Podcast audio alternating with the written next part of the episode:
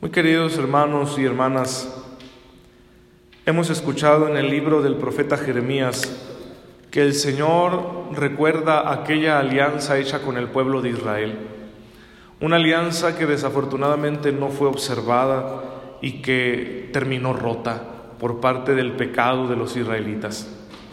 Y sin embargo el Señor no se cansa y promete una alianza nueva una alianza perfecta que quedará grabada en los corazones, cuando el Señor derrame con abundancia su misericordia y perdone los pecados de su pueblo. Los israelitas creyeron esto y estaban a la expectativa de la nueva alianza, pero no sabían qué forma iba a tomar. Por eso se sorprendieron mucho cuando Jesús proclamó la nueva alianza, porque Jesús es la forma de la nueva alianza, es decir, el proyecto perfecto de Dios está en Jesús, en su Hijo. Y los judíos de aquel tiempo no supieron verlo, no entendían que Jesús era verdaderamente la nueva alianza, la nueva ley de Dios que se inscribe en los corazones de los hombres. Les costó entenderlo, aunque algunos sí creyeron en Él y lo buscaban, como nosotros que también hemos puesto en Él nuestra confianza. Sin embargo, Jesús a nadie va a engañar y nos habla con verdad. Jesús habla de su propio proyecto, el que el Padre le ha entregado y que no es otro que el de la cruz. Es decir, Jesús, para que se cumpla la nueva alianza y se derrame la misericordia del Padre sobre todos los hombres, tendrá que ser levantado de la tierra. Si alguna vez vieron esa película de la pasión de Cristo, que está durísima, ¿verdad? Pero tiene esa escena muy especial cuando levantan la cruz y Jesús crucificado en ella. Sí, cuando se ha levantado, en ese levantamiento Jesús está ejerciendo una fuerza tremenda, la fuerza del Padre, y atrae a todos hacia Él. También nosotros nos hemos sentido atraídos hacia la cruz de Cristo.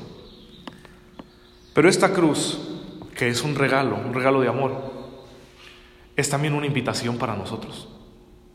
A los que creemos en Él, Jesús nos dice, compartan mi cruz. Y por eso nos hace esta propuesta, el que se ama a sí mismo se perderá, pero el que se aborrezca a sí mismo, ese se conservará para la vida eterna. Y esto en el lenguaje que utilizamos en el mundo actual no nos gusta, porque hoy estamos acostumbrados a escuchar, quiérete, cuídate, la autoestima es importante, mira que no tienes que soportarlo todo y muchas cosas así. Y este lenguaje de Jesús choca con el lenguaje del mundo. Pero, ¿quién nos dice la verdad?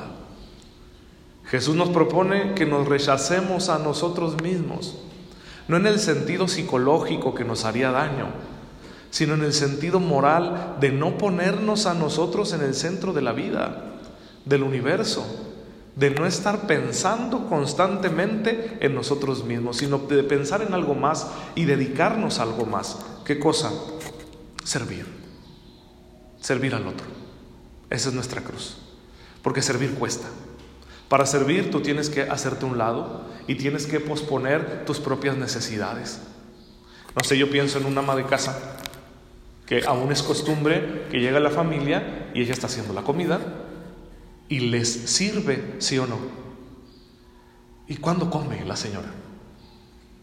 A veces come de pie, a veces no se sienta ocupar su lugar. Se hizo a un lado a sí misma para servir a los demás. No es denigrante, es la forma más perfecta de amar. ¿sí? Hacernos un lado nosotros mismos para servir. Y la vida que Dios nos da está llena de oportunidades para servir.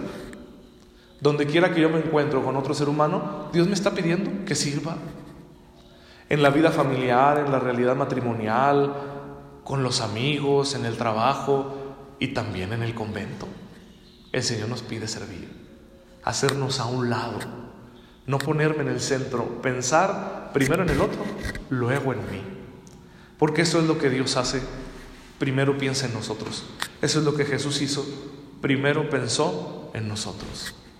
Reconoce Jesús tener miedo, ahora que tengo miedo, dice. ¿No le sorprenden estas palabras de Jesús? Pues hizo un lado su miedo, ¿sí?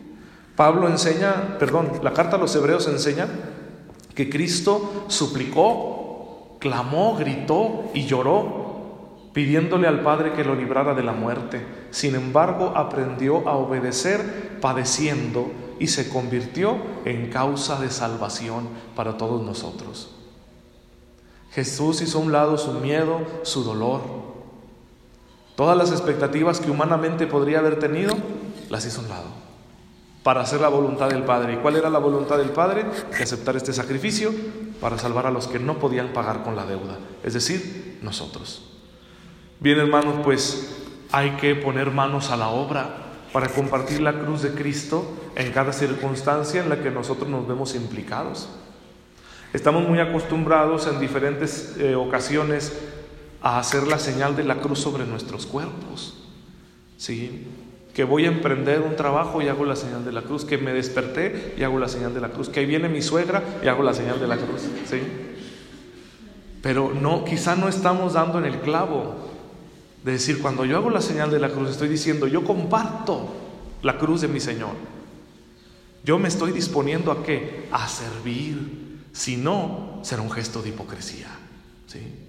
Me estoy disponiendo a servir cuando valgo la señal de la cruz. Soy cristiano.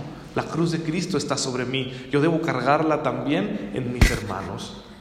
Y ahí podríamos hacer un recordatorio de todas las obras de misericordia. Yo les propongo solo una, porque es la más fácil, la más común. Hay una obra de misericordia. ¿Cuántas son las obras de misericordia? Ah, muy bien, ya las iba a reprobar. Siete obras de misericordia corporales, siete obras de misericordia espirituales. Y una de las obras de misericordia espirituales dice, soportar con paciencia los defectos del prójimo. ¿No es acaso lo más común? ¿Cuánto bien podemos hacer si somos pacientes? Con el familiar, con el compañero de trabajo, con el amigo, con el dependiente de la oficina o de la tienda, ¿verdad? Del súper. Con todo mundo seamos pacientes unos con otros. Y ahí estamos viviendo la cruz de Cristo, estamos compartiendo su cruz. Y si compartimos su cruz, compartiremos su gloria. El que quiera servirme, que me siga, para que donde yo esté, esté mi servidor. El que me sirve será honrado por mi Padre. ¿Para qué aspirar a la gloria del mundo, a los honores de este mundo? ¿Para qué aspirar a la fama o al reconocimiento? Lo que nos debe importar es que el Padre Todopoderoso, al que no se le escapa nada, nos honre a su tiempo, dejándonos entrar en el reino. Hermanos, aún así yo sé que este proyecto que Jesús nos ofrece, al cual nos invita a participar, puede resultarles muy duro, y hay gente que no está dispuesta a seguir este camino porque prefieren escuchar mentiras reconfortantes. Pero nosotros no debemos tener ningún temor, debemos confiar, porque aunque sentimos que nos faltan las fuerzas para vivir la cruz de Cristo, hoy Él en la Eucaristía se hace nuestro alimento. Él por medio de la Eucaristía se mete en nosotros, en nuestra vida. ¿Para qué? para darnos la fuerza de llevar la cruz. Para que ni el cansancio, ni la enfermedad, ni las dificultades personales, ni los recuerdos dolorosos, ni las humillaciones vayan a servirnos de pretexto para renunciar a la cruz. Él es nuestra fuerza, no tengamos miedo. Mi papá cuando trabajaba en el campo, primero desayunaba bien. ¿sí?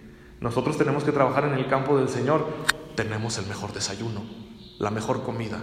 Cristo que con su carne y su sangre nos alimenta para que podamos cargar la cruz. Hermanos, que el Señor nos conceda pues vivir de esta manera y así, con este amor que le tengamos a la cruz de Cristo, estaremos contribuyendo no solo a nuestra propia salvación, sino a la salvación del mundo entero. Amén. Les invito, hermanos, a que nos